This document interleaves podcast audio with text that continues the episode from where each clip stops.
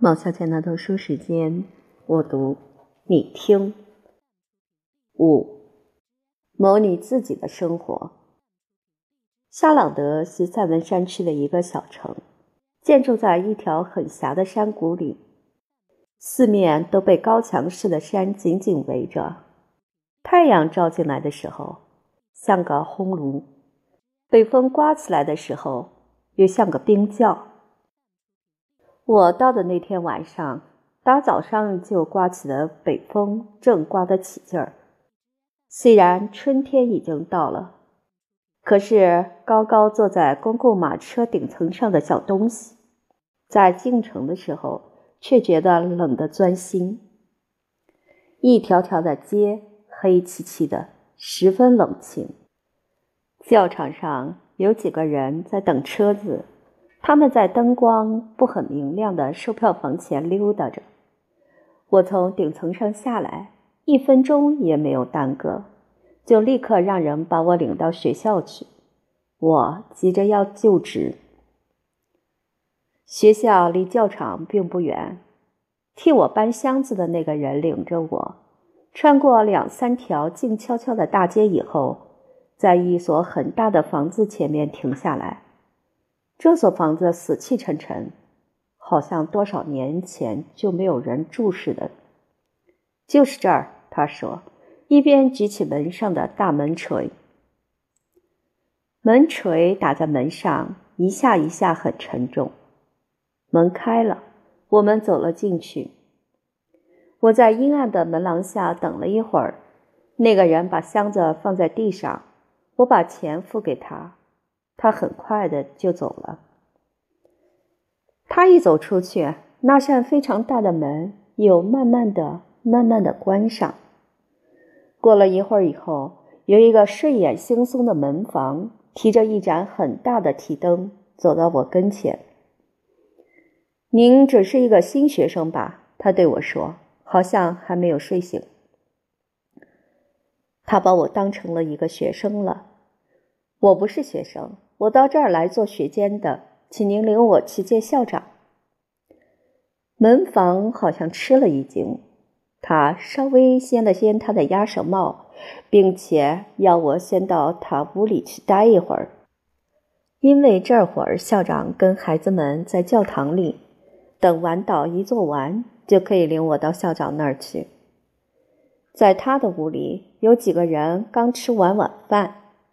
一个个子高高的漂亮年轻人儿，蓄着金黄色小胡子，正在品着一杯烧酒。他旁边是一个又矮又瘦、带病容的女人，脸色黄得像木瓜，一条褪了色的围巾一直裹到耳朵上。卡萨内先生是谁呀？蓄小胡子的人问道：“是新来的学监。”门方一边指着我，一边回答：“这位先生长得这么矮，我起初还以为他是学生呢。”确实如此，细小胡子的那个人说：“他打酒杯上瞅着我。我们这儿有些学生比这位先生高，甚至年纪也比他大。譬如说，维永家的那个老大，还有克鲁扎。”门房接着说：“还有苏贝罗尔。”女的说：“说到这儿，他们鼻子杵在他们的劣质烧酒里，一边瞟我，一边低声交谈。外边北风呼呼的刮着，我还听见了学生们在教堂里背诵连祷文的嚷嚷声。突然，有一口钟敲响了，门厅里响起了一大片脚步声。祷告完了。卡萨尼先生站起来对我说：“咱们上楼去见校长。”他提起他的提灯，我跟着他走出去。这所学校我觉得非常大，有长的不得了的走廊，有高大的门廊，有很宽很宽的楼梯，楼梯上还有熟铁的栏杆。可是这一切都很旧、很黑，像烟熏过一样。门房告诉我，在一七八九年以前，这房子是一所海军学校，收过的学生多达八百人，而且都是大贵族的子弟。他把这些可贵的材料讲给我听。等到我们到了校长办公室的门口，他也正好讲完。卡萨尼先生轻轻推开一扇富有软垫的双层门，在护墙板上敲了两下，有个声音回答：“请进。”我们走了进去。这是一间很宽大的办公室，墙上是绿色的糊墙纸。在镜里边，校长正坐在一张桌子跟前儿。一盏灯的灯罩完全放下来了，他在很暗的灯光下面写字。校长先生，门房把我推到他前面，说：“接替塞利埃尔先生的新学监来了。”很好，校长随口答应，仍旧在写他的字。门房鞠个躬走了出去，我留下来站在屋子中央，用手指卷弄着我的帽子。校长写完了，朝我转过身来。我能够很仔细地观察他那张脸，他的脸瘦小、苍白，两只冷冰冰、看不出颜色的眼睛非常亮。可是他呢，为了要把我看得更清楚，于是把灯罩升高，并且戴上了夹鼻眼镜儿。哎呀，是一个小孩子嘛！他从扶手椅上跳了起来，嚷道。我要个小孩子来干什么呀？这一下子可把小东西吓坏了。他已经想象到自己流落街头，一无收入。他仅仅有力量，结结巴巴地说了两三句话，把身上带着的介绍信交给校长。校长接过信去看了又看，折起来，又重新打开看，最后才对我说：“虽然我年纪太轻，叫他担心。”可是，看在学区主任特别保健的份上，看在我的家庭声誉好的份上，他同意录用我。他接着滔滔不绝地讲到我的新职务有多么重要。可是我已经不再听他了。对我来说，只要我没有被人赶走就行了。我没有被人赶走，我高兴，而且高兴得快发疯了。我恨不得校长先生有一千只手。我要把他的一千只手都吻到。正在我情绪非常激动的时候，忽然传来一种铁器发出来的声响声。我立刻转过身去，看见面前站着一个个子很高、蓄着红甲染的人。他刚不声不响地走进办公室，他是训育主任。他的头像。你们看这个人，似的，歪在肩膀上。他带着最温和的微笑望着我，一边还晃着一串挂在食指上的大小不同的钥匙。微笑虽然使我对他产生好感，可是钥匙晃起来，声音实在吓人，晃楞晃楞晃楞。我听了非常害怕。维奥先生，校长说，这就是来接替。塞利埃尔先生的那一位，维奥先生点了点头，朝我微笑。世界上再没有比他的微笑更温和的了。相反的，他的钥匙却含着讥讽和恶意的晃动着，听起来好像在说：“这个小家伙来接替塞利埃尔先生，得了吧，得了吧。”校长跟我一样明白钥匙刚才说的是什么，他叹了口气，接着又说：“我也知道失掉塞利尔先生是我们的一个几乎无法弥补的损失。可是我相信，只要威尔先生愿意特别照顾这位新来的学监，把教学上的宝贵见解告诉他，那么学校的秩序和纪律。”就绝不会因为塞利埃尔先生的离开而受到太大的影响。威尔先生总是那样微笑，总是那么温和。他回答说：“他非常欢迎我，并且很乐意指点我、帮助我。可是钥匙并不欢迎我。您倒是应该听听他们怎样发疯似的摇得哗啷哗啷响。小鬼，你要是动一动，当心！艾塞特先生，校长临了说：“您可以走了。今天晚上您还得在旅馆里住一夜。明天八点钟，请到这儿来。好了。”他很威严地做了个手势，要我出去。威尔先生比刚才笑得更温和了。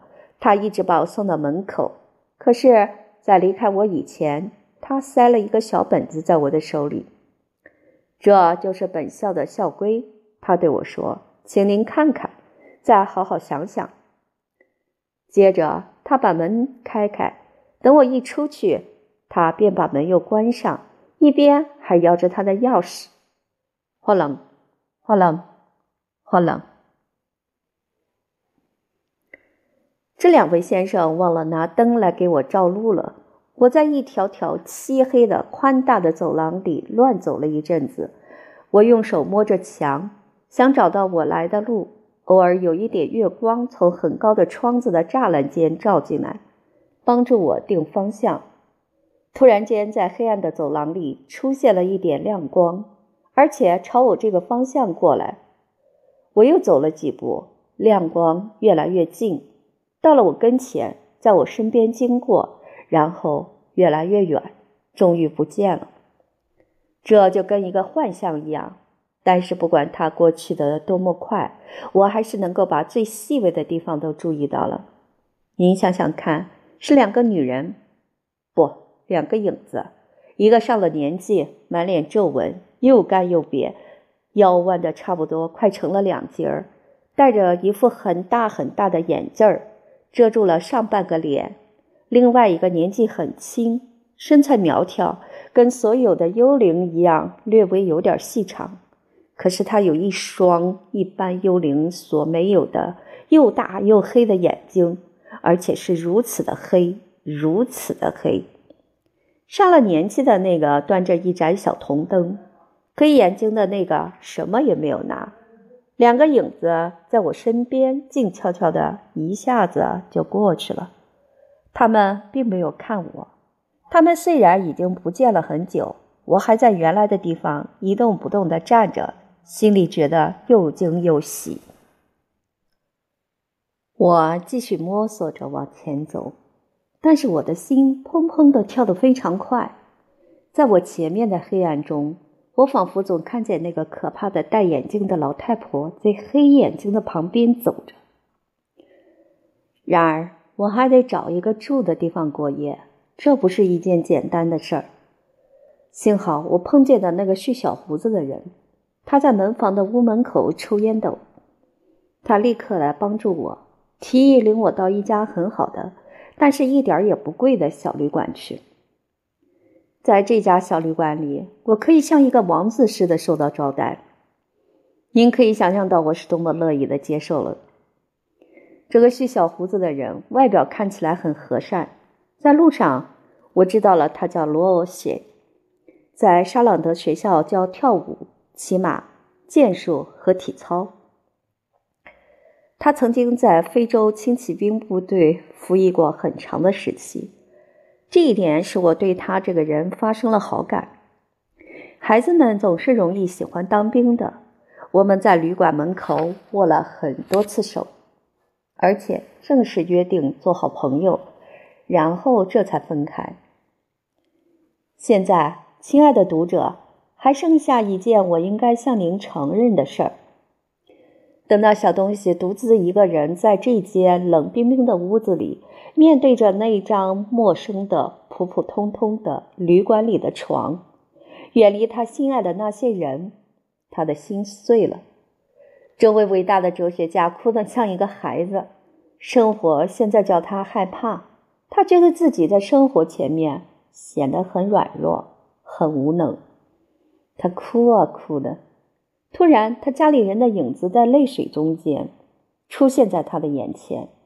他看见房子空了，一家人分散了，母亲在东，父亲在西，房子没有了，家也没有了。小东西这时候忘了他自己的苦恼，一心一意只想到大伙儿的灾难了。他下了一个很大很好的决心，他决心重新恢复艾塞特的家，而且要凭自己一个人的力量把这个家重新建立起来。随后，他因为找到了他生活的这个崇高的目的，感到很骄傲。他抹掉一个男子汉，一个重整家业的人所不应该应有的泪水。为了要了解他的新工作，一分钟也不耽搁，连忙读起威尔先生的校规来了。这份校规是作者威尔先生怀着激情亲手抄的，是一篇真正的论著，很有系统的分成三部分。一学监对上级的职责，二学监对同事的职责，三学监对学生的职责。所有的情况，从打破一块玻璃，一直到自修时两只手同时举起来为止，这里面都考虑到了。所有学监生活中的细节，从薪水的数目起，一直到每餐有权喝半瓶葡萄酒为止。这里面都规定好了。校规的后面有一篇词句动人的文章，论到校规本身的效用。可是小东西尽管对威尔先生的作品很尊敬，还是没法把它读完。而且正好看到这篇论文最精彩的地方，他就睡着了。那一天夜里，我睡得很不好，数不清的怪梦缠着我。有时候梦到威尔先生的可怕的钥匙。好像又听见了钥匙的声音，哗啦哗啦哗啦，或者梦到那个戴眼镜的老太婆，他坐到我的床头上来，一下子就把我吓醒了。有时候还梦到了那双黑眼睛，啊，那双眼睛多么黑！那双黑眼睛在我的床脚边，很奇怪的一个劲儿盯着我瞧。第二天八点钟，我到了学校。维尔先生站在校门口，手上拿着他那串钥匙，正在看着走读生进校。他露出最温和的笑容来迎接我，请在门廊底下等一等。他对我说：“等学生都进校以后，我就把您介绍给您的同事们。”我在门廊底下等着，走过来走过去，朝着那些赶来上课。跑得上气不接下气的教书先生们毕恭毕敬的鞠躬。这些先生中只有一位回了我的礼，他是一个神父，教哲学。一个怪物，威尔先生对我这么说。我当时就爱上了这个怪物。钟声响了，教室里都坐得满满的，四五个二十五岁到三十岁的高大的年轻人，穿的都很蹩脚，相貌也很平常。他们跳跳蹦蹦地跑过来，看见了威尔先生，就一声不响地站住了。各位先生，训育主任指着我对他们说：“这位是你们的新同事，达尼埃尔·埃塞特先生。”他说完以后，深深地鞠了一个躬，就走了。他一直笑着，一直头歪在肩膀上，一直晃着他那串可怕的钥匙。我的同事们和我一声不响地互相望了一会儿。他们中间最高最胖的一个先开口，他是塞利埃尔先生，有名的塞利埃尔先生。我就是来接替他的。